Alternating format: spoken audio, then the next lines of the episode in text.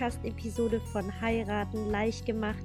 Mein Name ist Kim und ich freue mich riesig, dass du wieder eingeschaltet hast.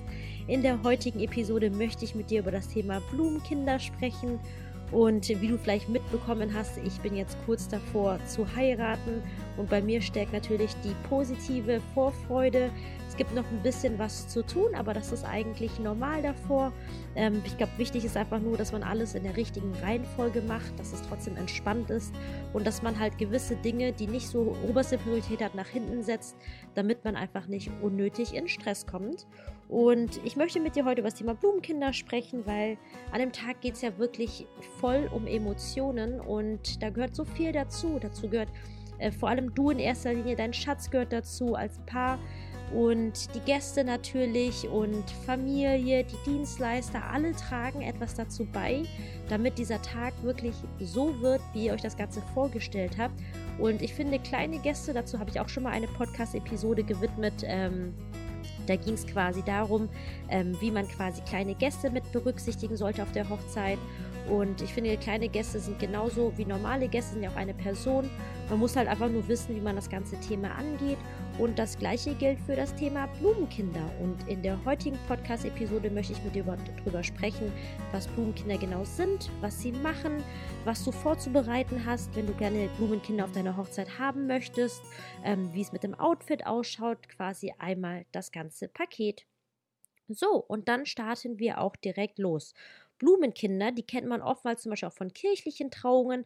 Allerdings hat es nicht wirklich einen religiösen Hintergrund, sondern man sagt so schön heidnischen, also von der Region losgelösten Hintergrund, weil in der Vergangenheit war es dann so, dass ähm, wenn vor dem Brautpaar dann quasi Blumenblätter gestreut wurden, war das immer ein ganz tolles Symbol. Ähm, für, für die Fruchtbarkeit. Ähnlich ist es quasi mit den Brautjungfern. Die haben ja quasi auch ein Symbol aus der Vergangenheit.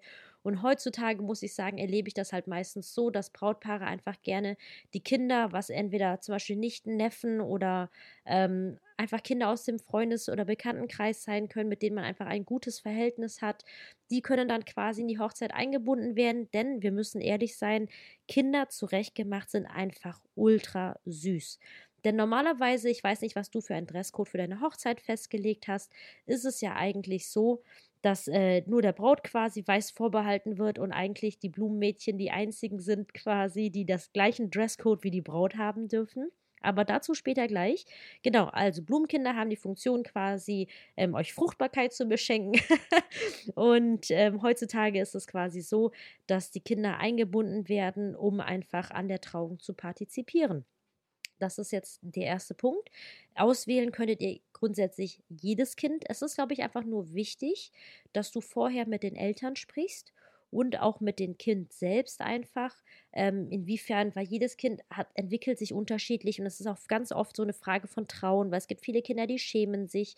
Und ich finde es persönlich wichtig, ähm, da kein Kind einfach da reinzuzwingen, weil das macht ja dann auch keinen Sinn, weißt du, wenn es da steht und voll unglücklich ist und voll nervös ist. Und es hängt halt tatsächlich ein bisschen vom Kind tatsächlich ab. Aber wenn man jetzt klassisch bei Blumenkindern bleibt, dann ähm, könnten die quasi mit Rosenkörbchen vor euch entlanglaufen und da Blütenblätter streuen. Das kann quasi, macht man meistens äh, vor oder nach dem beim, nach der Trauung quasi, beim Ein- oder Auszug. Wobei hierbei natürlich auf jeden Fall berücksichtigt werden sollte, je nachdem, wo das Ganze stattfindet, ob überhaupt gestreut werden darf. Das ist heutzutage keine Selbstverständlichkeit mehr. Und deswegen, wenn ihr gerne Blumenkinder hättet, dann müsste das organisatorisch da mit eingebunden werden. So, jetzt sind wir erstmal bei der Tätigkeit, was können Blumenkinder machen? Sie können streuen. Man kann alternativ zum Beispiel, wenn man kein äh, Blütenblätter streuen darf oder zum auch keine Kunst, aber normalerweise Kunstblütenblätter darf man streuen, weil die, die würde man halt quasi im Nachgang wieder aufsammeln, weil die treten sich nicht so am Boden fest. Es gibt manchmal so Locations, die haben so hochwertigen Marmorboden und wenn quasi diese Blütenblätter sich festtreten, ich weiß nicht, ob es Flecken gibt, aber es ist dann ganz häufig nicht erlaubt. Und was man alternativ zum Beispiel machen kann, ist ähm, mit Seifenblasen zu arbeiten. Das ist halt auch voll schön, gerade für die Fotos als Beispiel. Ähm, da könnt ihr euch überlegen, dass ihr auch dann zum Beispiel so die Kinder mit einbinden könnt. Das wären so grundsätzlich Möglichkeiten. Du hättest auch die Möglichkeit zum Beispiel, dass das Kind einfach so vorangeht ähm, oder zum Beispiel mit einem Schild vorangeht. Ähm, hier kommt die Braut als Beispiel, das sieht man häufiger. Oder hinter dir zum Beispiel gehen könnte, um die Schleppe zu tragen. Also wie du siehst, es gibt ganz, ganz viele Möglichkeiten, Blumenkinder einzubinden. Aber wichtig finde ich einfach, solltet ihr nicht im Alleingang machen, sondern mit den Eltern und dem Kind tatsächlich zusammen, worauf es auch wirklich Lust hat. Dann zum Thema Outfit. Outfit hatte ich gerade eben schon ein bisschen angeschnitten gehabt. Und zwar ist es dann, letztendlich ist es so, kann das Kind anziehen, was, was ihr möchtet oder was das Kind möchte. Aber ich erkläre dir einfach nur, wie es bei anderen Hochzeiten oftmals gemacht wird. Da haben dann die Mädchen meistens ein schönes, süßes, weißes Tüllkleid an und die Jungs kommen dann quasi auch in so einem Mini-Anzug. Das ist schon echt sehr, sehr putzig. Und aber auch da ähm, finde ich es einfach wichtig, das Ganze abzustimmen. Da sind keine Grenzen gesetzt. Das ist halt auch ein bisschen wie mit Outfits für Brautjungfern und Trauzeugen. Hängt davon ab, was ihr euch tatsächlich auch für Fotos wünscht, weil das bleibt ja natürlich gerade. Die ganzen Fotos von eurer Hochzeit, die bleiben als Erinnerung und dass ihr euch dazu quasi vorab Gedanken macht. Beim organisatorischen her ist es so, müsstest du, wie gesagt, einerseits gucken, ob das Thema Blumenstreuen überhaupt erlaubt ist. Das ist das eine. Dann müsstest du zum zweiten schauen, wenn halt Blumen gestreut werden sollen oder Seifenblasen oder ein Schild, das halt eben diese ganzen Sachen, das benötigte Material eben besorgt wird.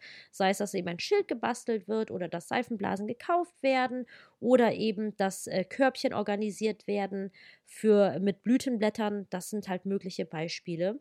Und das müsste alles abgekassert werden. Das Equipment muss bereitgestellt werden.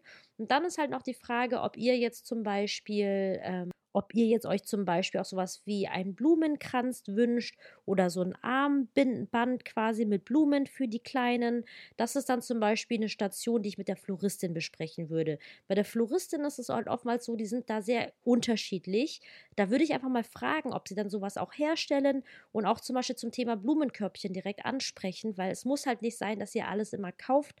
Man kann sich heutzutage sehr viel ausleihen das ist natürlich nicht ganz günstig, das Ausleihen, aber ich finde, es kommt immer drauf an, wenn ihr zum Beispiel danach noch eine Verwendung für das, die Körbchen hättet, dann würde ich sie mir persönlich jetzt kaufen.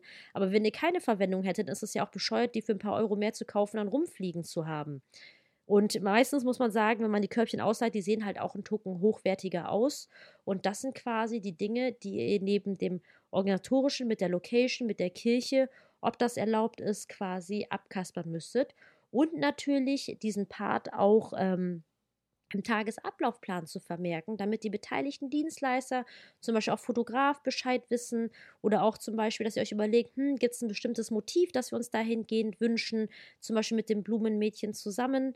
Und dann steht einfach eurer wunderschönen Hochzeit in diesem Sinne gar nichts mehr im Wege und wie du siehst, ist es einfach wirklich wunderschön, Blumenkinder oder generell Kinder in der Hochzeit zu integrieren. Es ihr müsst halt einfach gucken, ob das zu eurer Hochzeit passt. Es hängt natürlich auch davon ab, wie viele Kinder habt ihr auf der Hochzeit, ne? Und ähm, dass das einfach alles harmonisch ist und sich an dem Tag alle wirklich wohlfühlen. Ich hoffe, ich konnte dir mit dieser Episode weiterhelfen. Und falls, je nachdem, wo du gerade in deinen Planungen stehst, habe ich noch ganz, ganz viele andere Podcast-Episoden, wo du reinhören kannst. Und falls irgendwelche Themen noch nicht abgedeckt sind, die dich allerdings interessieren, dann meine Bitte an dich, schreib mir bitte sehr gerne auf Facebook oder Instagram. Die ähm, Kontaktdaten packe ich dazu in die Show Notes. Und falls du es noch nicht getan hast, dann denk bitte auf jeden Fall daran, diesen Channel zu abonnieren. Denn das würde heißen, dass wir uns dann immer donnerstags zu einer neuen Podcast-Episode wiedersehen. Ich würde mich sehr, sehr freuen. Ich danke dir fürs Zuhören. Ich wünsche dir weiterhin viel Erfolg bei den Planungen und sage bis dahin, deine Kim.